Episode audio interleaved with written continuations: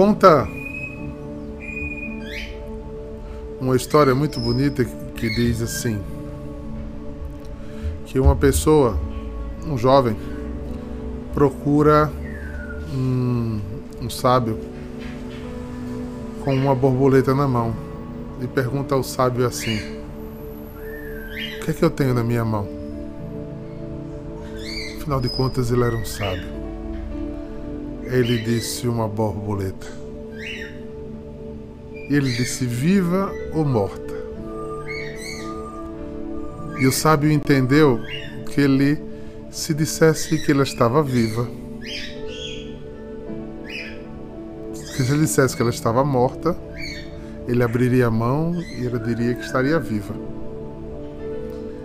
E se ele dissesse que ela estava morta ou viva, ele esmagaria e mataria. E o sábio olhou para o jovem e disse: Está nas suas mãos essa decisão de vida ou de morte. A vida é feita de escolhas, de caminhos.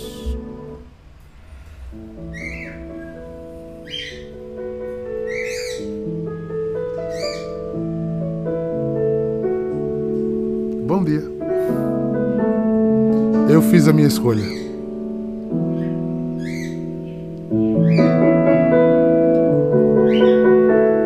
A borboleta estava na minha mão. E eu escolhi. Obrigado, Jesus, por ter me dado liberdade.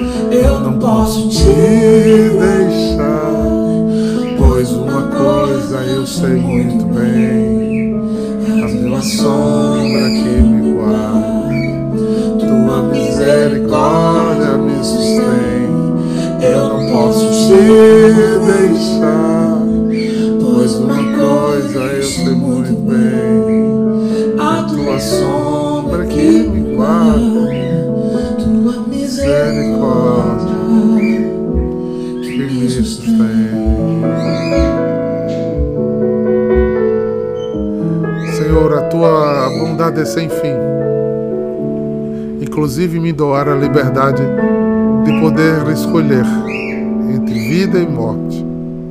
Eu ando com meu Deus na rua. Quando chego em casa, Ele está comigo. Oh Senhor, falo com meu Deus na hora de dormir. Quando quando acordo, digo: Eis-me aqui. Mesmo atarefado, sempre estou ligado. Eu não abro mão da presença No partir do pão em cada comunhão. Graças. Graças, por tudo.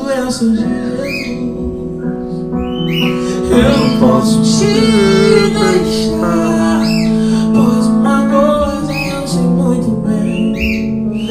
A tua sombra tua misericórdia me sustém.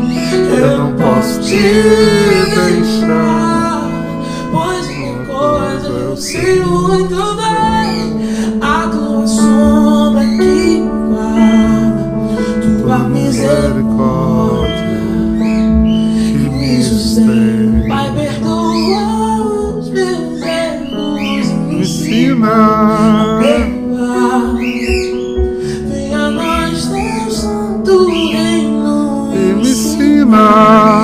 amar. Pai, perdoa os meus erros me ensina a Perdoar.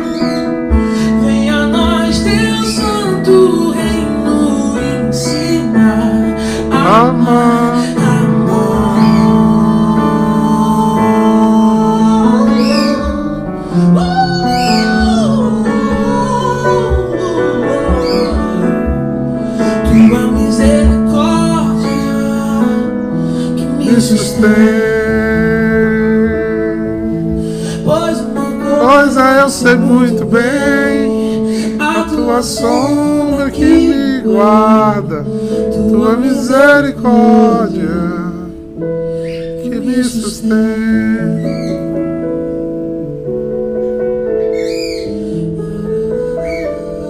Bom dia, povo santo! Bom dia, bom dia!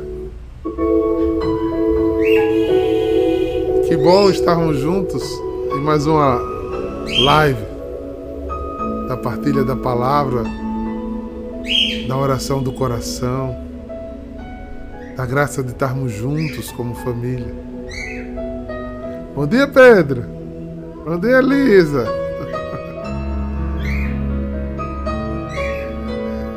Que bom a gente poder dizer hoje de manhã, se Jesus nos deu a opção de escolher, pois cada um faz suas escolhas. Irmãos, o texto hoje é muito bonito. Ele traz reflexões bem interessantes. Né? Mediante, eu queria trazer um pouquinho o pensamento inicial. É, um pensamento que nos traz o Evangelho do domingo. Vamos ter uma semana de falar do pequeno rebanho. O pequeno rebanho de Deus, escolhido por Deus, para ser um povo diferente. Um povo de mentalidade diferente. Um povo de querer diferente. Um povo de estrutura diferente. É, na teoria é muito bonito falar disso, né? Mas esse encontro, na realidade do dia a dia, a gente vai se deparando com um ser imperfeito, in, informe, disforme, que tem na razão argumentos plausíveis e corretos, mas tem uma praxis diferenciada. O Evangelho nos ajuda porque ele vai pensar durante a semana inteira isso, né? Onde está o tesouro, qual o tesouro, qual o maior tesouro, né? O Evangelho de domingo. Aí olha a primeira proposta da igreja, vem pensar depois de onde está o maior tesouro, né? Onde está teu coração? Olha mesmo. Vamos ver? Ele está em Mateus 17, 22 a 27. Bem curtinho e profundo. Eu amo esse texto. Eu amo esse texto pela por dois aspectos, né? Que eu hoje eu vou trabalhar um outro aspecto, mas a coisa que mais me chama a atenção é a sabedoria, é a soberania de Deus manifesta nesse nesse texto, né? Como é que um, um mar da Galiléia, chamado de mar, né? Mas na verdade é um, é um lago tão grande como aquele. Ele se bote um anzol, ele não diz passa uma rede. bote um anzol e você vai pegar um peixe. Você vê como Deus é soberano que sabe de todas as coisas. E nesse peixe que você vai pegar, pode abrir a boca dele que ele está entalado com a moeda. Rapaz, é muita precisão de Deus, né? É muita manifestação de sua total ciência de todas as coisas, né? Mas hoje eu não vou ter em trabalhar por esse lado. Eu vou por outro caminho no texto hoje. Vamos ler o texto. Só um instantinho, gente. Eduardo. Calopsita concorre comigo, não tem condições.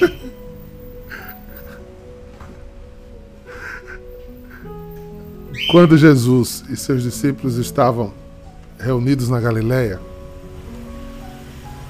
ele lhe disse: O filho do homem vai ser entregue na mão dos homens.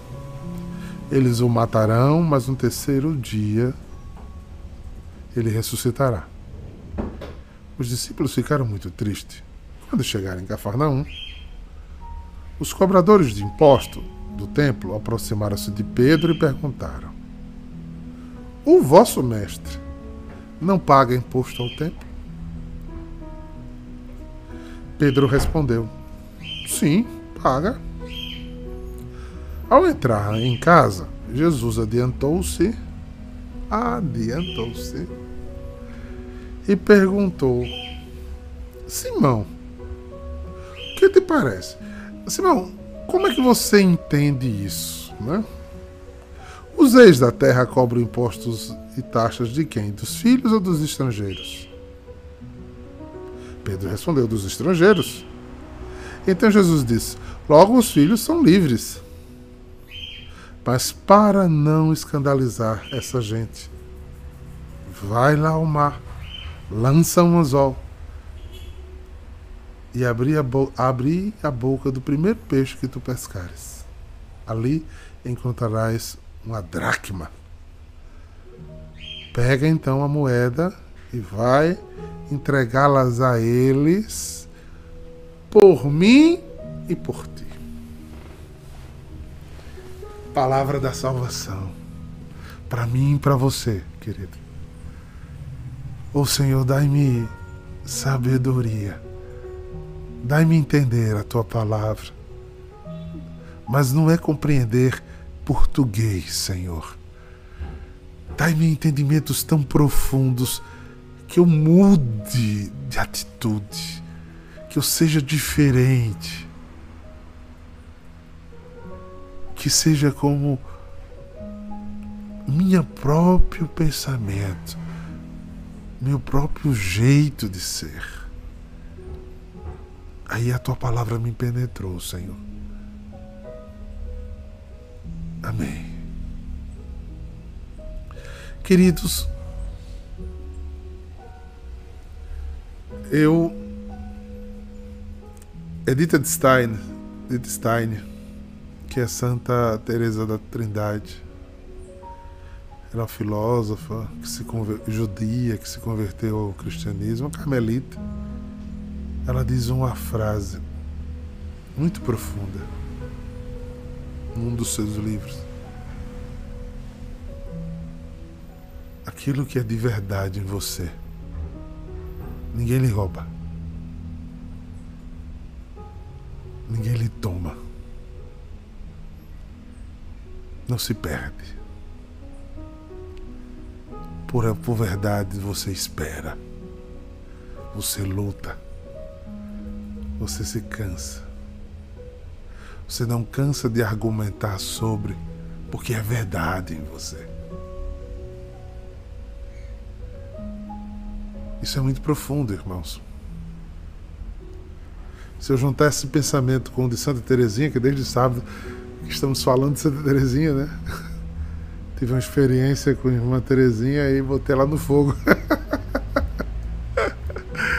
é... Terezinha disse que. Santa Terezinha disse que amor não se contabiliza, não se mede. Olha, eu vou fazer com a Ana Paula Farias até aqui. Eu vou me doar até ali. Eu vou fazer até um. Amor não se contabiliza. É por isso que, por quem a gente ama de verdade, a gente dá a vida. Porque não tem medida. Por isso que os discípulos, antes da experiência profunda que eu pedi nessa oração, eles correram de medo.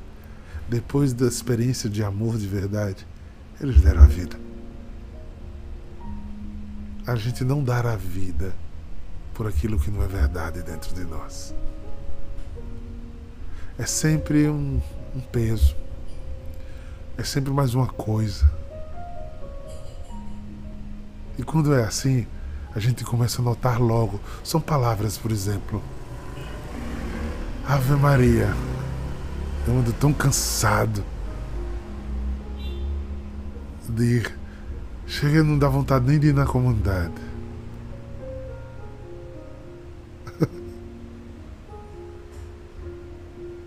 A mãe que está bem de frente para mim é a Ana Paula. Vou falar dela de novo. Com ela, né? Não dela, com ela. Eu quero saber o dia que a Ana Paula vai acordar e dizer: Eu não quero meu filho mais velho, eu quero vê-lo. Eu não quero olhar para o presente que é ele na minha vida. Mesmo quando ele me faz raiva, quando eu vontade de dar tapas que eu quero corrigir, mesmo assim eu não quero deixar de tê-lo perto de mim. Vocês estão me entendendo? Quando as coisas são pesadas para mim, porque elas não são amor. O que torna as coisas leves são experiências de amor. Elas são pesadas do mesmo jeito, mas o amor tem uma força. O amor tem uma pertença que não permite que você você olha para uma mãe, eu fui muito ao hospital, né? E ver mães hum, eu vou dar um exemplo de casa. Eu cheguei para. Eu e, e Daniel Farias. Chegamos para ver Monique e, e, e Venâncio. Meu Deus, eles estavam um mês sem dormir em pé. A noite inteira. Ia dar um cochilo de manhã, segurando o bracinho do filho. O que é isso? O que é isso? Amor. amor. Então, gente, isso é amor. A força. Você olhava pro cara fisicamente abatido. Sabe? O corpo tava. Mas a cabeça não tinha outro lugar. Era ali. A gente ficava com ele um pouquinho, ele comia queria conversar um pouquinho, dar atenção. Eu dizia, vá meu filho, vá dormir um pouquinho, porque logo ele estava de novo em pé, do lado. Amor. Porque no, eu estou dando um exemplo desse para não é utópico. Ah, porque eu amo não cansa. Cansa, pesa, o físico desgasta. Mas a mente não desiste. Porque o ser é um só. Como diz Santa Teresa do Menino Jesus, não se contabiliza amor.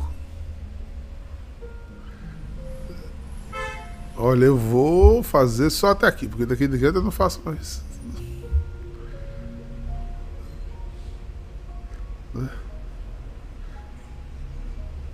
Eu escolho o que eu quero, qual é a parte que eu quero amar. Né? Não existe isso. Por que eu estou dizendo isso? Porque esse texto aqui ele vai exatamente a esse lugar. Eu achei interessante que Jesus emendou duas coisas aqui. Mateus, né? Uma declaração de que ele ia morrer e ressuscitar. Na Galiléia, do outro lado. Aí eles pegam o barco, há um silêncio imenso. E eles estão voltando para casa. Para descansar. Chegaram em Cafarnaum. E, para vocês entenderem, os cobradores de impostos ficavam na entrada das cidades. Ficava na, na praça central. E a casa de Jesus e de Pedro provavelmente era bem pertinho da sinagoga. Eles ficavam ali na porta onde todo mundo passava para tirar dinheiro para Roma, para eles, porque os cobradores de impostos eram homens ricos que exploravam. Mas, de repente, Jesus passa na frente e Pedro vem mais atrás. E o cobrador de impostos diz: Ele prega amor, ele prega aquele um reino novo, ele prega outro estilo de vida. Mas ele não paga imposto? Porque é uma obrigação pagar imposto.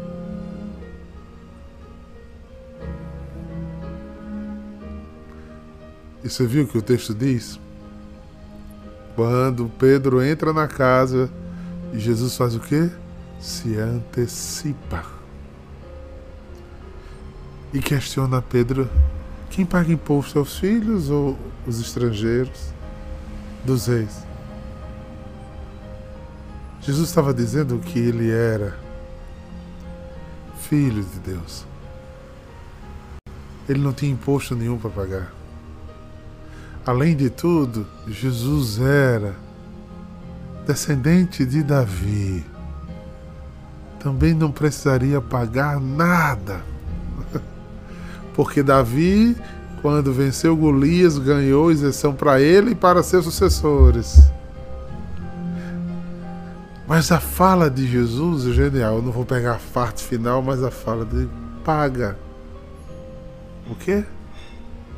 Pedro pesca, Ali encontrarás uma moeda. Pega então a moeda e entrega a eles, por mim e por ti.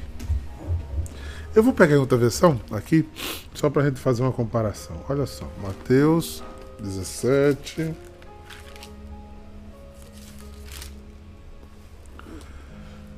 Verso 27. Mas então. Na boca dele encontrarás uma moeda. Então vá e pague com ela o meu imposto e o seu.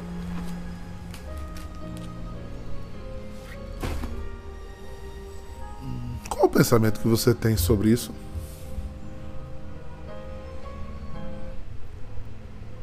Eu tenho o seguinte pensamento.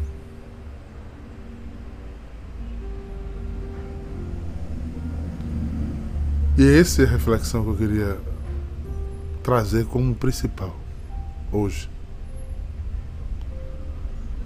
Por conta daquela fala, ele se antecipou. É como se ele se tivesse indignado. Ficado triste, porque Jesus demonstrou tristeza pelos judeus que não os reconhecia. Várias vezes, né? Principalmente no final em Jerusalém, ele manifesta isso muitas vezes, chora. Jerusalém, pelo menos hoje, chorem por vocês, não chorem por mim. Do templo, né? Ele, ele chora com Lázaro, depois diz: Eu faço isso para ver se eles entendem. Em Cafarnaum, onde Jesus estava fazendo o maior ministério dele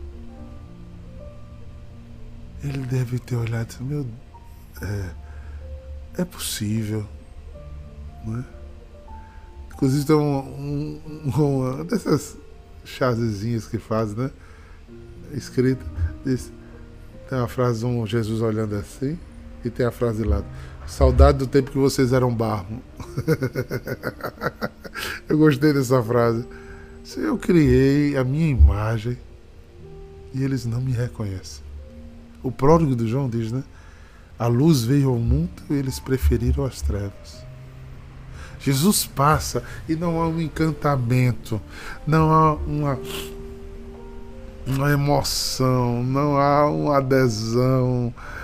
Ele não abandonou a vida, ele não viu que ele tinha vindo para salvar primeiro os judeus, ele não viu nada. O que ficou para ele foi: ele dá dinheiro?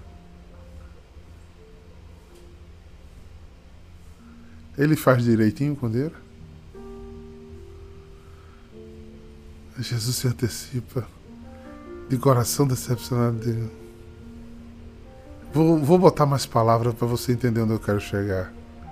Pedro, eles estão fazendo conta. Pedro, eles estão em Tomalá da cá. Pedro, eles estão contando moeda. Paga uma dracma pagava muito mais. Uma dracma era muito caro para pagar o dia.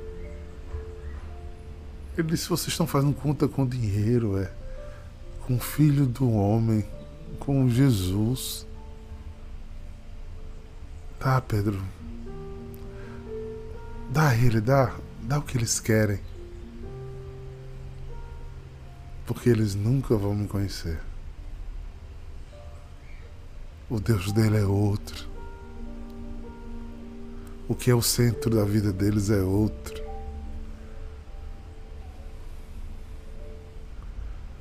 O que importa para eles é ter e não ser. Então que eles só querem isso. Toma, leva.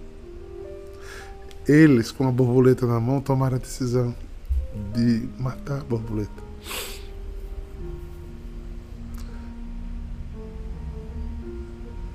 E a gente vê muito, sabe? Cristãos que ficam fazendo esse tipo de hoje, dois mil anos depois, fazendo conta com Jesus. É outro tipo de promessa que a gente paga hoje. Os nossos antepassados, muito inocentes, diziam: Olha, se o Senhor me curar minha ferida na perna, eu lhe dou uma perna de cera. Se o Senhor curar minha dor de cabeça, eu lhe dou uma cabeça de cera. Se o Senhor me der o emprego que eu estou esperando, eu subo a escada da pena de joelho. Mas se não me der, não. Vamos fazer um negócio. Eu dou e você dá. Você me dá e eu dou. Olha o que Jesus diz para esse tipo de proposta. Pedro, dê. Eles não querem o essencial, Pedro. Jesus reclama disso em outra passagem, né? Diz: vocês só estão atrás de milagres, né? Vocês só estão atrás de cura, vocês só estão atrás de benefício, é. É só isso que vocês querem.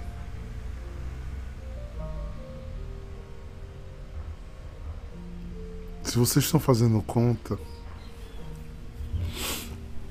vocês não têm o essencial. Eu valo mais do que uma dracma. Então, de vez em quando estamos cobrando esses dinheiros de Jesus, né? Eu rezo, rezo, o Senhor não fala. Eu preciso tanto deste emprego e você não me dá.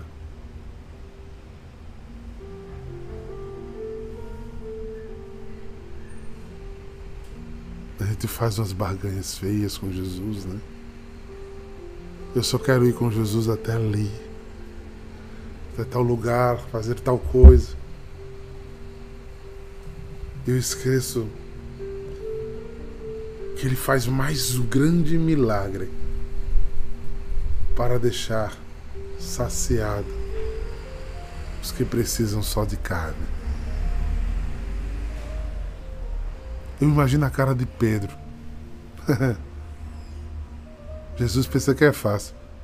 Com uma linha e um anzol na mão, Jesus pensa que é fácil. Essa hora, um monte de gente lavando roupa, barco saindo e chegando. Eu vou conseguir pegar um peixe. De primeira. A gente às vezes passa a noite toda e não pesca nada. Eu não duvido nada que Pedro tenha ido resmungando.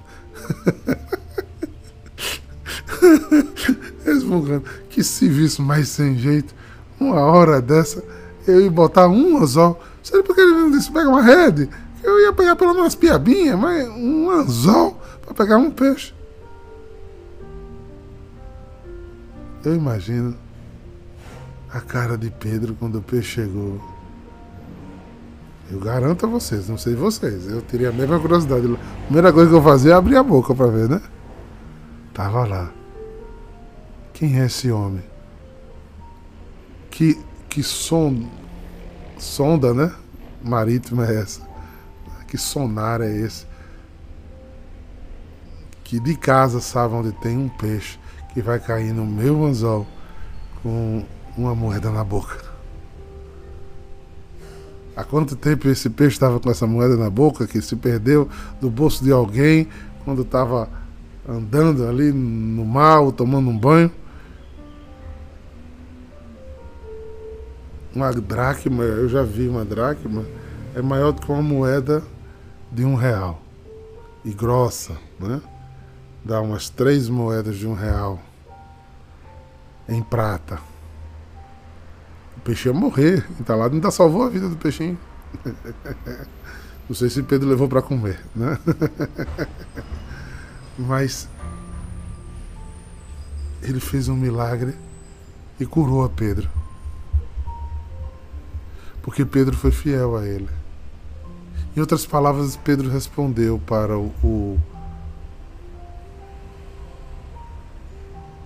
o cobrador do imposto: Meu mestre é um homem sério. Meu mestre é um cumpridor dos deveres. Meu mestre sabe o que quer. E não sei se ele ia indagar Jesus sobre o que ele tinha dito. Mas aquilo incomodou tanto a Jesus. Quando a gente faz mesquiaria com Jesus, incomoda Jesus. Quando a gente conta centavo com Jesus. Por isso eu comecei falando de Edith e de Terezinha. Porque se aquele cobrador tivesse tido uma experiência com Jesus, ele não ia cobrar centavos de Jesus. Veja que quando eles se espantavam, quando Jesus fazia algo muito grande, ah, você verdadeiramente é o Filho de Deus. Ah, eu preciso ver você fazer alguma coisa para eu acreditar que você é. Porque falta experiências de amor e de verdade. Quando falta experiência de amor e de verdade, a gente precisa de sinal. Quantos vão para a adoração Senhor, hoje você tem que falar comigo. Fala comigo, Jesus, fala comigo. Dá um sinal, Jesus, dá um sinal. Não basta estar com Ele, né? Não basta Ele estar no barco, né? Ele precisa estar falando. Ele precisa estar dando sinal. Porque senão a gente vai dar menos. É, tô triste. Jesus não deu o que eu quero. Faz biquinho, faz birra. E pede a graça de conhecer Jesus no mais profundo. De dar sem receber, porque o amor não espera em volta. Todo amor que espera troco, ele é imperfeito. São sentimentos que estão se estruturando.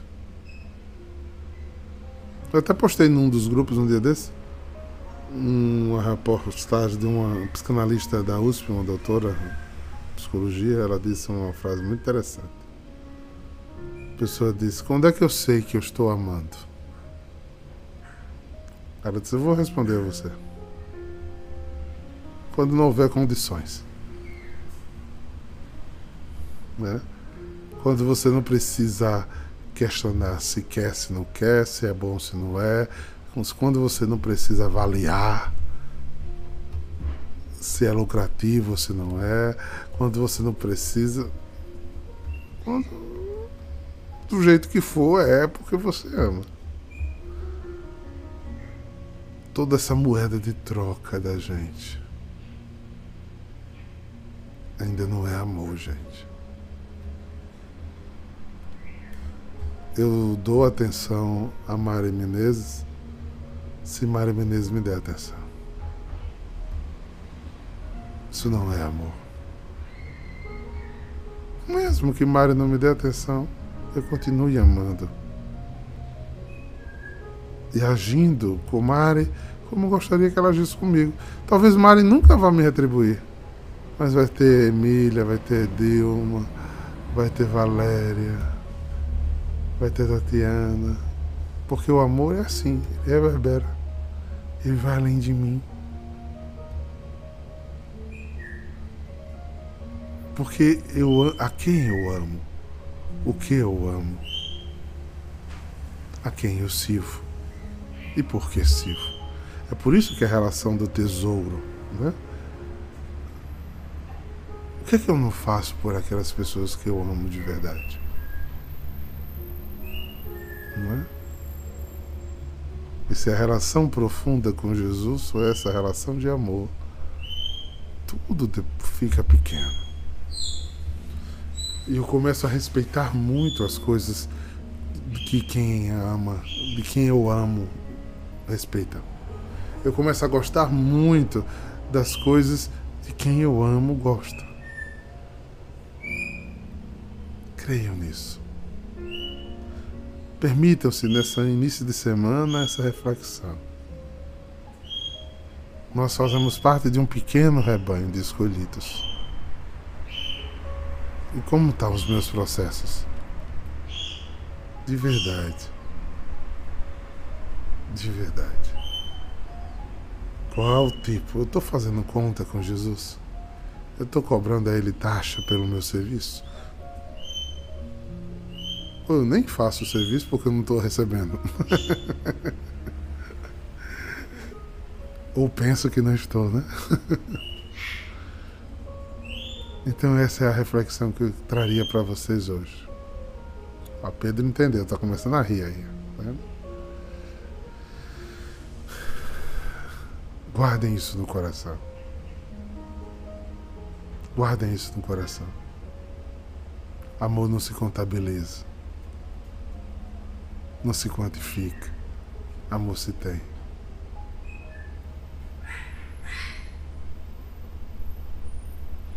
É, Dilma, de verdade. Parabéns, eu rezei por você. Tava escondidinho de mel, mas rezei pelo seu aniversário, viu? Juntos. Foi bom, viu, esses dias, gente? ah, ficamos escondidinhos, foi muito bom. É fazer as forças, né? E estar pronto para mais um ano de caminhar. E feliz, né? por tê-la ao meu lado. Então, que Deus nos abençoe ricamente, nos dê a possibilidade de avaliar, né, com profundidade, o que Deus espera de nós. Pois nós né, precisamos ter uma experiência com Ele. E a nossa experiência com Ele vai nos levar aonde? Né? A que tipo de vida? A que tipo de sonhos? A que tipo de amor? Ah, um grande abraço ao Agnaldo, que hoje está aniversariando. Que Deus o abençoe, santa e ricamente.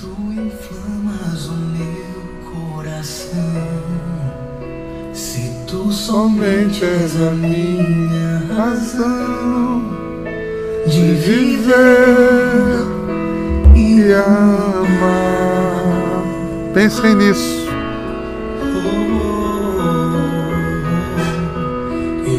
Tuas mãos minha vida está.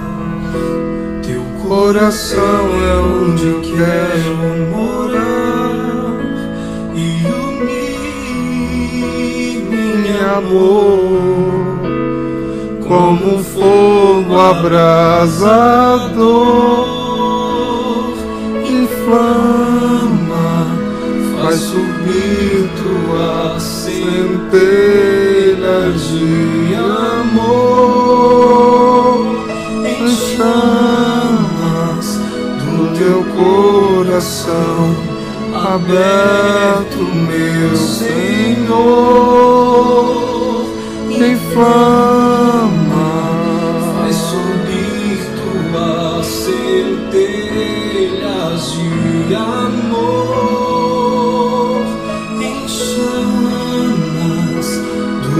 coração aberto, meu Senhor.